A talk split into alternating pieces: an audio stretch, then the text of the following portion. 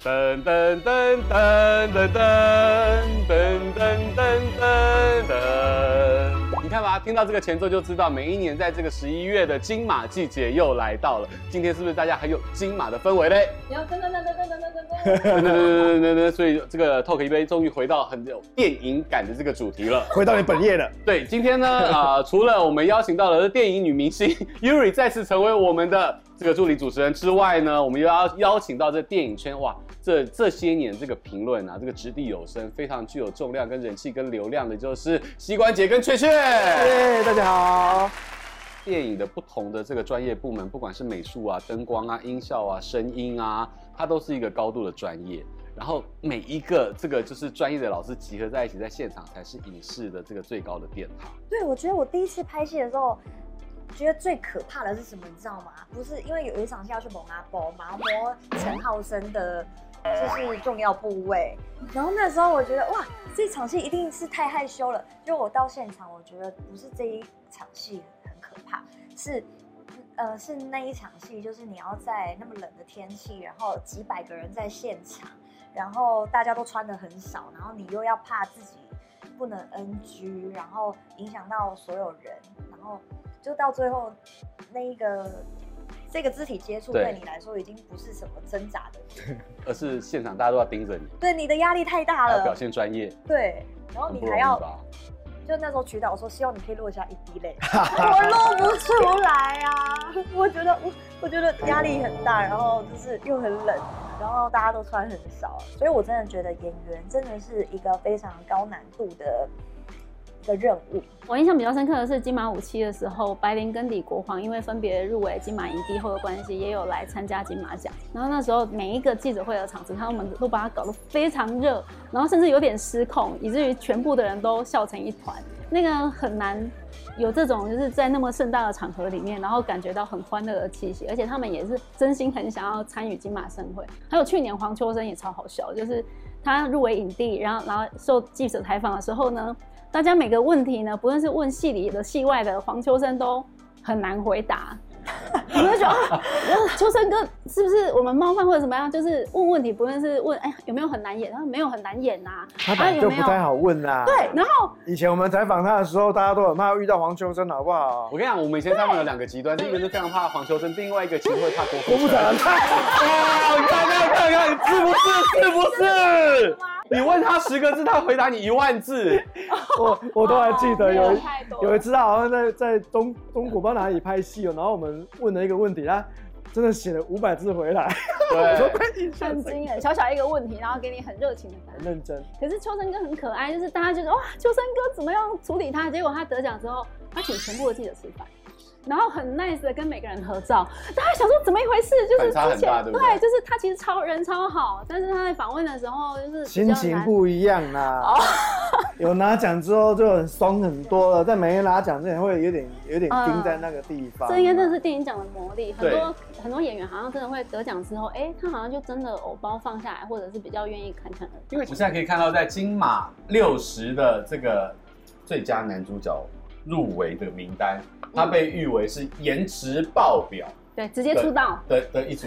什么直接出道？早就出道了。直接组组。他不止不止这个颜值哈，不止这个颜值，他们的这个演技真的都是非常棒。然后你也可以堪称是死亡之组。是。我们让那个曾经从金马四十更更以前，然后一路跑到现在，李光洁，你你也是四十就跑了，好不好？不要只要讲我，我还在努力的维持视觉年龄年轻。年轻。这一组很难的，你看哦，许光汉。鬼家人，林国宏，鬼家人，周楚除山害，阮经天，还有这个康仁的复都青年，以及这个伯杰，王伯杰的义起。呃，刚刚韦伯其实有先讲到说入围名单公布之后有没有什么大家的亮点等等哦。嗯、其实我看到这个入围名单，我先松一口气，因为还好阮今天入围了。因为我们前面人都觉得说阮今天这个表演应该要入围，我就一看完也是就跟小天说，你这值得一定有个奖项。我就很怕没入围，你知道吗？因为因为我们不知道到底有多少其他地区的一些作品来来来来比赛嘛，所以我那时候也很怕你会不会演的那么好，你没有入围，所以他有入围，我心中的一颗大石头就放下了，我就不管他了，我就照顾我小孩去了。对，然后。这一组也确实，我们的朋友嘛，对，就旁白哥就直接在网络上做了一组，这五位都是没有穿衣服的照片，组成一个主图，对 对，组规定什么红蓝上面不能穿衣服，会懂得流量密码，真的，对，流量密码大家都激动哦，对，没有错，这一组也是应该是这几年来哦，少数在金马男主角这个奖项上。五个入围者都是台湾的演员，哦，所以这也算是观众的一个参与度会比较高。本质上，至少说这几部片，台湾的观众在颁奖前至少看过，除了康仁的还没看之外，其他都看了。嗯、所以在这个项目上的讨论跟参与感，它一定会比较高。嗯、特别是这个项目居然让许光汉跟林柏宏双双入围。对，其实在之前我们就想说。请问到底谁要算男主角？理论上就剧情的主轴应该男主角是许光汉，但是我们看完按这个片之后都觉得说，嗯，林柏宏其实演的很好，而且他的比重也很高，嗯、所以这个片双男主角都入围，我觉得这个对于一般的观众参与本届的金马是有很高的参与度，加上这个片。它大卖座嘛，哦，卖了三亿多，其实是一个很惊人的数字。今年年度台湾的这个应该是台片票房第一名，肯定肯定是第一，而且他有入围最佳影片的，所以我觉得啊，还有导演，我还有入围导演，而且他还代表台湾参加今年的奥斯卡最佳国际影片的代表片。两位的刚才这个介绍非常多，我等下问完怡瑞之后呢，你们就直接告诉我这个项目你们觉得谁最能得奖，没有什么公关客套了。怡瑞来这一组呢，你应该是最最有了解颜值啊，然后剧情啊，最想跟谁在一起啊？不不，演戏演戏，我想是演戏。没有，我我原本心目中的第一名就是许光汉，就是他就是在我心中就是颜值在线，然后演技在线，然后。就是明星演员魅力在线的一个男演员，但是呢，看完《鬼家人》这部片之后，完全被认识鬼圈粉，因为林柏宏在里面表现就是太，就是爱，对他他太可爱了，而且他让很多呃很温馨的情节就是更凸显出来，所以。我就会觉得说，这两个选谁，我都对不起他们，都对不对不起另外一个。我给大家一个就是曾经的暗示，在《七月与安生》的时候，那个时候就是周冬雨跟马思纯，真真的曾经发生过就是双影后的一个结果。哦，对对对对对，所以这个也不知道最后会怎么样。那我希望是这样耶。哎呀，好，这就是 Yuri 的这个个人意见。希望是这样。接下来呢，嗯、我跟你讲啊，真的很难选，因为每个人都是朋友。我讲了谁就会得罪其他四个。他们是你的朋友，不是我的朋友。好，那 我就把这个交给两位了。哦，没有客套，不用公关。谁你觉得这个机会最大？我觉得理论上应该是阮经天呐，因为这个案这个案子的不管是剧情上的比重，然后他自己的个人的一个演出，嗯啊，那当然这个案子的得之不易，他也确实是很。成功的把周，把他故事里面的陈桂林这个角色，就是比喻是周楚这个祸害啊。然后我认为这个阮经天在戏里戏外呢，他的进步、他的沉淀、他的岁月都在这个片完全的展现好的演技，所以我认为是一个蛮肯定他的啦。在蒙甲之后，可能会是又是另外一个在他演员历程上面的代表作，里程碑，而且是细胞人，人又去为戏增色。对，嗯，确确。但因为我觉得。阮今天跟吴康仁是有可比性的，因为他们两个刚好在故事里面、电影里面都刚好都有坐牢，而且都有一些都有一些什么还不能讲，对对对对，对，对。那那个东西，哎、欸，评审放在一起就就可以可以比较哦。对，然后我就有一点评审导向，因为我们今年金马六十的评审主席是李安，然后李安在金马五十的时候，他的影帝是颁给最不演的《郊游的李康生》。哦，所以我就觉得，如果用这个角度来看的话，搞不好王柏杰刚好这是四组就是里面最不演的，就是最写实的。因为王柏杰他在电影里面有一点把那种 SARS 里的时候，然后封院医生在里面的一些处境，他用一个很低线的方式去把那个困境演出来。而且他后面也有跟小孩子讲电话，然后讲电话的时候，他那个真情流露的那个复杂度又很高，就是又把那种内心很压抑的东西释放出来，然后光明感又很好。可是我就想说，哎、欸，但是吴康仁真的很厉害，因为吴康仁最后面有一场大概接近三分钟，太厉害了，而且三分钟的一镜到底的的情节其实是非常好的。而且吴康仁他在这个故事里面有一个很特别，他在电影里面是讲说他跟他弟弟相依为命，他是一个无国界公民。然后那，相依为命的过程里面，无国界难民的，无国界，他算是公民，因为他就是没有出生的证明，以至于他不被承认是国家的人民。然后他成长的过程里面，他都一直保护他的弟弟。然后他那个母爱发挥的超级好，就是你看吴康仁，你觉得他演一个超级超级棒的妈妈。就是今天如果是女演员，她来演一个很棒的母亲啊，这个电影到处都有。那你叫一个男人，他演一个母亲的角色，然后演的让你就哦，全天下最棒的母亲就是那个样子，那就是吴康仁。而且那个是有脉络，就是他们小时候是被一个 LGBTQ 的变性者的男人长养大的。所以他那个母性是直接效法致敬那个男人变性者来的，所以他那个母母爱的东西超级，就是让你觉得说浑然天成，而且是有承袭他想要当一个好人，可是他过程里面就是他一直想当好人，结果最后他可能在最后好了好了，你不能讲，这个世界可能会 不是认定他就是一个 typical 的好人，所以他会有一些很纠葛的东西。真的好期待这一部，你可以看一下啦，人家康仁最后那个一镜到底的戏。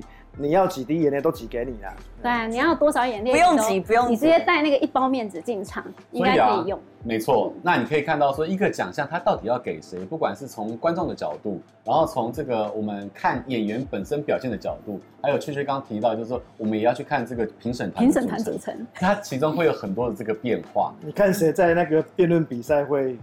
对，有时候的过程，因为有时候那个演员好像很重视演员评审，就是例如说谢盈轩当年谁先爱上他得奖的时候，就是因为巩俐她身为一个演员，她是评审，那还有通常在那个项目上会尊重那个项目那个专业。的评审会拉票，对，而且还有。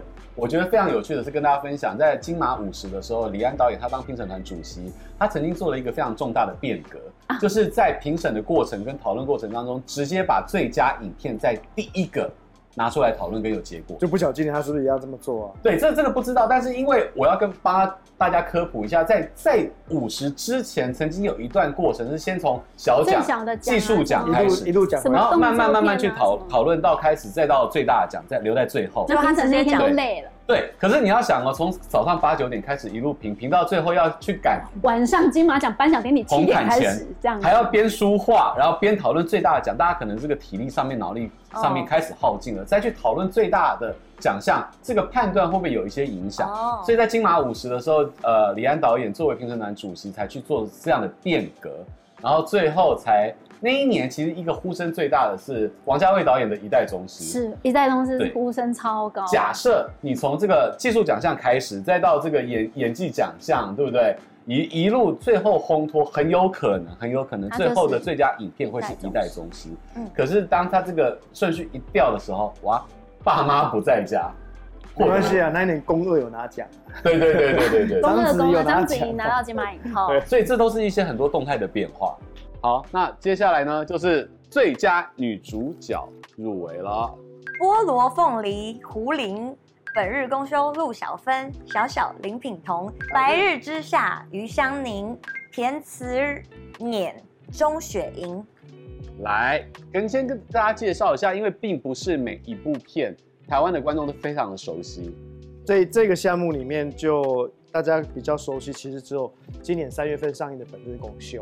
那其他几部影片，小小会在呃金马奖这个时间之后，他会在这个得奖季的关系宣传，他会去上映。其他几个片会不会上映？我真心可能是在这金马影展期间啊，对，影展对，这影痴们可以去看。对，因为金马影展会把所有的金马奖入围片全部播一轮，所以就很多影迷真的会去抢票来。小芬姐大家最熟悉，先从小芬姐开始。因为这一次金马奖最佳女主角的入围，我认为台湾的观众应该会一面倒支持陆小芬啊。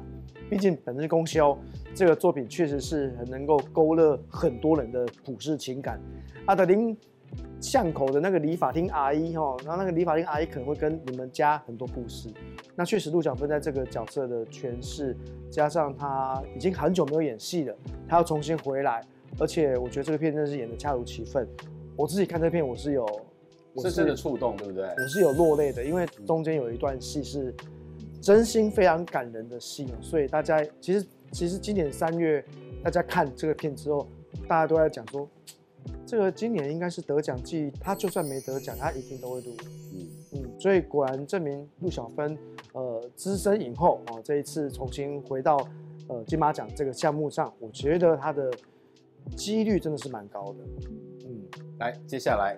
这个史上最年轻的金马影后入围者，我我小小这个案子，因为我们很早看过剧本，那时候想说这个小女生要怎么演才能够符合在电影当中，其实他是有点呃有点像过动吗？嗯，他是有一点点症状的小孩，对，他有很多症状啊，那这些症状其实就是，而且他又是个性别是女性的小女生来演的时候，其实他会给你更多的冲突，比如说你今天如果是一个。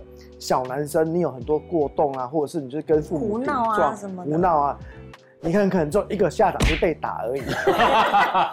但今天因为是小女生，今天小女生，你就会想更多，我要怎么跟你沟通？那这个故事最难的就是难在说，呃，这个小女生她自己在学校有这么多状况，她在她自己家庭也有很多状况。饰演她妈妈是陈意涵，对，其实那时候的一些文案啊，都会讲说。大家都会去关心这些有问题的小孩子，可是有没有人去关心过照顾这些问题小孩的家长的心声是什么？其实家长的心声是更劳累的，心累，身体也累。他有各种你要理解他，可是有谁理解过家长？所以我觉得很庆幸的是，今年在金马奖在这个项目上，女主角跟女配角陈意涵都让他们入围了。你可以看到这一对的母女。那林品彤其实大家上一次在美国女孩。看见她演妹妹那个角色，戏份还没有那么多，多，但是这一次你可以完全感受到她演这个问题小妹妹，哇，那给大家的压力，给老师也一堆压力，给同学更有同侪之间的相处，所以我觉得林品彤会不会是个黑马呢？OK，来，我觉得现在今年最大的竞争对手，我说小芬姐啊，应该是菠萝菠萝凤梨的这个、哦、胡玲胡玲。对，因为他在电影里面呢，有一个非常大的篇幅，也是都给他演。然后他只有像小芬姐，她有她对很多个小孩之间的关系，甚至他对他女婿都有一些互动关系。但胡玲就从头到尾就只跟他女儿，然后跟他哥哥有一些家庭的对戏。然后他过程就是讲说啊，我有一个小孩子要高考了，然后我要无所不用其极的送我小孩子到北大清华。那小孩子问题是在那个地方，能考上就好了，不是吗？他本来是他希望可以一个很棒的学校，因为他觉得他后来变得庸庸碌碌，就是因为他没有像他哥哥一样考上一个很棒的学校。他完全讲出中国大陆因为少子化的过程，所以重男轻女的这个陋习。嗯。对，所以他就是一个有点像是台湾的某大姐，就是他得牺牲自己，不要求学，然后成就自己弟弟妹妹啊、呃、更好的学业。然后他在那个后面，他自己的小孩，他又希望小孩子成器，那小孩刚刚好。成绩不错，但是在这个地方可能考试就会在北大清华之外，就是竞争强度了。对对对，所以他就想说，好，那不如我们就去偏乡考好了。然后所以他们就产生一个考试移民的一个议题，他就带着他的小孩子啊跑啊跑去很偏偏僻的地方考试。然后结果呢？因为其实不能算偏僻吧，海南岛不算偏僻吧？他是他名额比较比较容易上，可能就是竞争强度。没那么高，没那么高，他没有，就是录取率的关系，他就是有被保证说，哎，你的小孩去那边考，那个分数应该是稳特懂，哎，就是一定可以上。但问题是，他要付很多的钱，然后他可能还要买一些假 ID，然后他可能还要去帮他小孩子铺以后的路子，为了让他考上很棒的学校。结果他小孩子又有一点不太配合，又叛逆期。所以他跟小孩子一边要磨合，然后一方面要借钱，要总集，然后一方面他哥哥对他也不够友善，然后他又要照顾老人家。总之，他就是你可以想象台湾或者是华裔的妇女、亚洲的妇女啊、呃，他在一个家庭里面会遇到长辈的啊、手足的啊，或者是家庭的小孩子的所有的困境，全部都发生在他身上。然后她是一个，因为吴婷是很妙的一个女生，她曾经演过颐和园的郝雷的情敌，所以她是一个风韵很好的年轻妈妈，所以她在里面又有一点性感，然后又有一点就是为了小孩子劳累，所以她在那个女性的描绘上脸谱是很美的，但是她又会很辛苦，又背着很多的压力，所以你在看她的过程，你会很容易投射到她的状态，所以我觉得她的那个篇幅的关系会让她很有一面。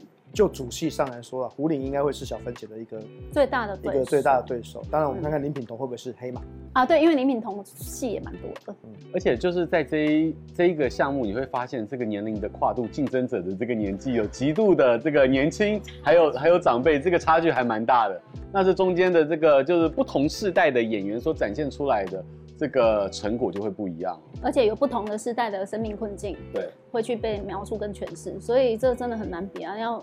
辛苦评审品彤，你看他的这个演技，其实我们在讲说小孩子到底是本色演出，或者是演技到入木三分，这也是评审会讨论的是，你是演到精，还是你是维持你原本的那个很色啊？因为小孩子都是本色，对对对这个也考验着评审他们的讨论跟这个界限。因为很多人都觉得品彤那个不是本色。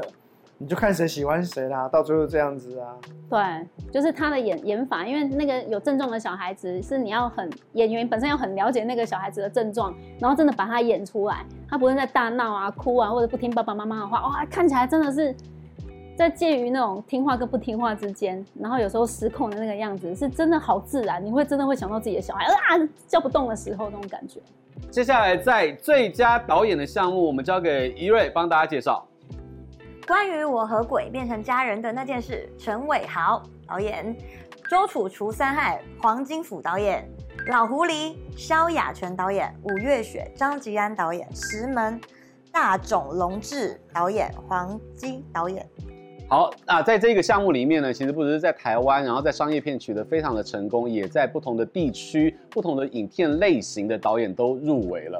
怎么看？先讲最商业，大家最了解的，好了。最上最了解的是左边的冷机啊！哎呀，但是大家都常常讲说，这个要又要叫好，又要叫座，这种哪有说那个好处都给你的？名利双收嘛，对不对？对以前朱导常常讲嘛，没有那种名利双收的啦。所以陈伟豪应该自己都觉得说，应该 应该是没有我的，而且女朋友又正。哎，你不要这样子讲他女朋友啦！哎呦，总之伟豪做这个案子，我觉得不容易，因为。呃，喜剧不好拍，大家也都知道。那伟豪自己在做这个片的时候，他自己还是自己做海报设计，大家也知道。然后他也喜欢做故事里面的这些特效啦、分镜啊，他其实对于掌握度这一点确实是很高的。那当然，你说商业片来讲的话，今年上映的秋天上映的《周楚除三害》。黄金甫导演，他是一个从香港来台湾做合作的这个案子，我认为大家也都曾看到，在故事里面完全拍出一个不同的动作片的风格，所以这两个作品应该是现阶段观众是比较熟悉的，后面才会有像老狐狸跟五月雪过来跟大家见面。那你自己有喜欢？嗯，我自己是因为我之前看过黄季导演的所有电影，然后他有一个女性成长三部片，全部都是他的女主角姚红贵来演。所以你就会觉得哦，这种中国导演，然后他后来跟日本导演在一起，然后专门在关注嗯中国的偏乡的小孩那个议题，有一点像是《爱在三部曲》，就是女主角都一样，然后那个都是很关注同样的议题的东西。但是它会进化。对，从二零一二年开始拍，然后呃鸡蛋与石头，然后二零一五一七一七拍笨鸟，然后到现在二二二三年，就是每五年拍一部片。那所以这部片有点像是十年有成，就是等于他整个系列跟作者的那种思维，全部都放在这个最后这一部集大成，所以那个赢面也是蛮高。如果今天，而且他的那个中国独立电影的那种，嗯，精神吗？非常的纯粹。所以它可以让你看到，就是一方面又很猎奇，就是我们在看那些故事会觉得，哦，怎么有这样的故事？对，中国偏向是很多很猎奇的故事。很奇妙，就是它会让你感觉到故事性、戏剧感很强，可是他演员在表达跟呃处理角色情境的时候，又会让你完全相信。所以他们的那种，而且导演又是她老公又是纪录片出身的，所以他们其实有点某个程度上把有点像在拍纪录片的方式拍了一个剧情片，让你完全没办法去。撇头或者是否认说有世界上有这种状况，就是一个很关怀的电影。嗯、我们刚刚先从这个就是商业面跟大家的这个大众知晓面来看了，作者论的作者特色，作者很重要。但是回过头来看评审团的组成，它会影响了这个结果。如如果你们要自己稍微的揣测跟去猜一下呢？我觉得张杰还蛮有机会的，因为现在大家都讲张杰很有机会啦。对啊，张杰，因为你那个对吴月雪本身那个背景讲讲马来西亚的那些政治历史的故事，本来在这种题材上，他有那个一定程度的讨好高度，对啊，对啊，他会被关注。老狐狸。的萧亚全导演，我真的觉得他真的蛮厉害的哦。嗯、就是整个老狐狸的电影，我觉得有点像是台湾王家卫，再加上侯孝贤，就是他有一种某某种有一种那个台湾的生活环境写实的东西，然后再加上风格化超强，就是那个情调，他讲九零年代台湾人怎么样从一个淳朴的社会的台湾人情味的东西，开始趋向功利主义化。然后透过老狐狸，就是一个大财主跟一个白瑞英饰演的小孩子很纯真的东西，他们两个之间的对话，让你看到纯真跟势力之间的冲突现场。然后，但是它整个包装的是，哇，它每一每一幕每一个镜头都觉得好美，都可以像是一个明信片一样，漂亮，就美到不行，就是比我们以前看过范宝德也好。的那种很美的、很丹妮的那种情境氛围，连空气你都可以闻得到那种很美的味道。再加上他之前的，叫他做 4DS 版本给我们，好，这样就味道了。就那种感觉，就是哇，那个黄仲坤大哥的那个男性味道嘛，男性荷尔蒙嘛。对，哎，这真的是好。这节目歪掉，这节目歪掉。赶快回来你的经典照片。对，老狐狸就比较像是，我觉得他又比范宝德更亲切的原因，是因为。很多时候我们不是很了解，像我们生理女就不一定了解男生大叔在想什么，但是老狐狸他是把。那个大财主跟小孩男孩之间，透过一段母子关系的失落跟重新的拥抱，让你看到，哎，这个就大家比较容易可以理解，就是亲情的失落怎么样透过另外一个小孩，是不是找到你曾经的纯真？我觉得那个东西很妙，然后他拍的很美，很单单宁，就是会让你觉得，哦，这种电影就是质感超好，嗯、就是很作者风格，然后又加上他自己讲的东西，然后又很台湾。而且萧亚全他对于美术也很要求，他就美术系毕业的、啊，对啊，所以他的美感本来就非常的高规。嗯，所以他导演的部分的话，如果说完成度也好，或者作者精神，或者他讲故事的态度，我觉得萧亚全也跟张吉安一样，都是都是那种到某种程度，你已经没办法去去批评他，因为他怎么样都是优点都是满出来，所以真的是看评审怎么选。好，接下来呢，一瑞再帮大家介绍最佳剧情片这个大奖的入围的有《石门》、一起、五月雪。年少日记，关于我和鬼变成家人的那件事。哎，你先猜。怎么用我先猜？快点！哎呦，我觉得是年少日记。好哦，嗯，好，我很难讲哎。但我也会希望是鬼家人嘛。哦，如果是鬼家人得的话，应该不知道哎，我真真心不知道。我在这个项目上，我真的。不知道怎么选才好，那我选一起好了。王柏杰，I love you。一起，对，柏杰，柏杰。好，没关系。接下来呢，我要为各位介绍，在金马六十，金马执委会在近年非常强大的就是联名商品跟金马系列了。好，耶。呃，我们先看到的是非常豪华的。近年金马在联名商品上面呢，除了进步之外，是因为它这个种类多元，样值都。提升，我没有赞助过金马的，我也有赞助过金马的东西，所以我非常的理解。然后呢，它的竞争是在于各品相、各品牌都在跟金马合作，所以我们首先先看到的是我们的 Yuri 手上呢，这是来为大家展示一下，这就是要走秀了吗？要走秀了吗？波特包，是不是觉得很时尚呢？是不是觉得看起来很会演戏？你要来跟那个选角指导，选我，选我。对，女演员背上周是不是看起来特别会演戏呢？Casting，看过来，请选我。希望背了，选我，对，背了之后呢，就会跟金马更有缘分。好了，除此之外呢，如果你睡了这一个枕头，谢谢韦伯哥。好的。除此之外呢，睡了这颗金枕之后呢，你也会跟金马越来越有缘分，演技直接大力飙升。祝你发梦成功，先睡好梦，对不对？好了，起来喽，起来喽！真的真的很好躺，很好躺。就我看，就我看，就我看，看起来很有弹性。对啊，因为过去其实金马奖还有奖金制度的时候啊，是你假设你影后得奖者，你就可以拿到十万。块钱奖金，哦，但现在已经取消奖金资格了。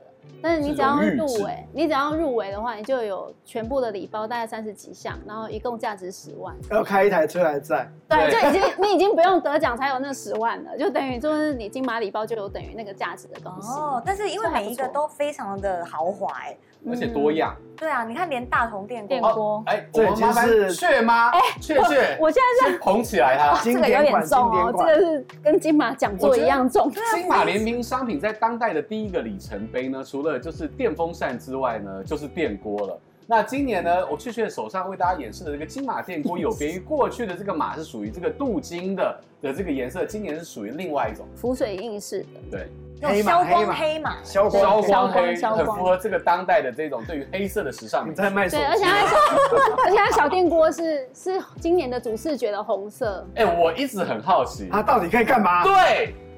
其实它可以放零钱。煮蛋，煮蛋，它可以蒸蛋。行了，我真的有拿来蒸蛋，因为它这个内内锅是真的是可以食用的餐具的那个铁，所以你是直接把它这个东西就是打蛋进去，然后五比一加水，三比一啊，然后你就可以直接进去，然后就蒸蛋，就是放进电锅里面，它就是真的是蒸蛋，就很时事啊，很茶碗蒸啊，看起来就像茶碗蒸，做好就好。所以算是它是置物柜啦，但是它也可以真的是当食器使用。好，那接下来呢，就是我觉得水是每一年都有，但它这个这个都都有了哈。那呃，就是出来我们现在讲环保嘛，所以就是对自自己带保温瓶。我超喜欢这个的，这是谁啊？是行动电源吗？对，而且是磁吸的，它直接超棒，这个真的很实用。这个这个市价我自己也有买啊，就是好几千啊，就是两三千起跳。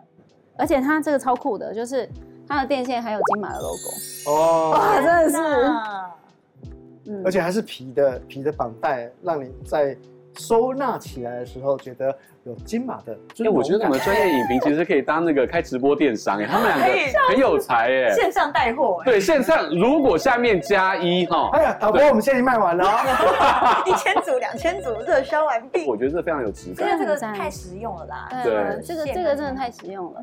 然后 KP 香氛，而且是 Type C，对 Type C 哦，Type C，我真的很符合。支援 iPhone 十五，传输速度比较快，它们走在尖端。没错，没错。而且它这个 KP 香氛也是，其实跟金马已经联名合作很多次了，然后每一年都越做越狂，越越越越尊荣。对，就越来越厉害。这是香氛，然后这是它的，而且也是搭配主视觉，然后这是它的香氛组。真的，我金马的周边商品，真的食衣住行娱乐很多方方面面都有顾及到，哎。嗯，就是很好用啊，就是收到礼物会开心的感觉。所以呢，在此我们是要诚挚的祝福 Yuri 早日的入围。对，我噔噔噔噔噔噔噔。不是不是，先先先先给我一个角色好不好？在这之前先给我一个角色。好，所以我现在开放。具备最佳新人的资格哦。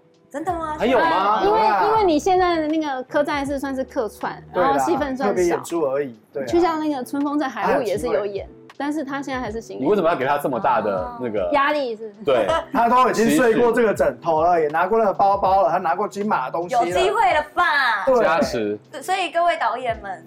就是现在缺的是一个角色的名字，谢谢你们了。一个角色的名字，以后他就不叫 Yuri 了哦，以后就叫一个女演员陈怡瑞。OK OK，入围的有陈怡瑞。好，我会我会继续做这个梦，然后朝这里迈进。但我觉得真的是金马的季节，就是真的是喜爱电影人在这个光辉的十月、十一月一个非常棒的这个时刻啦。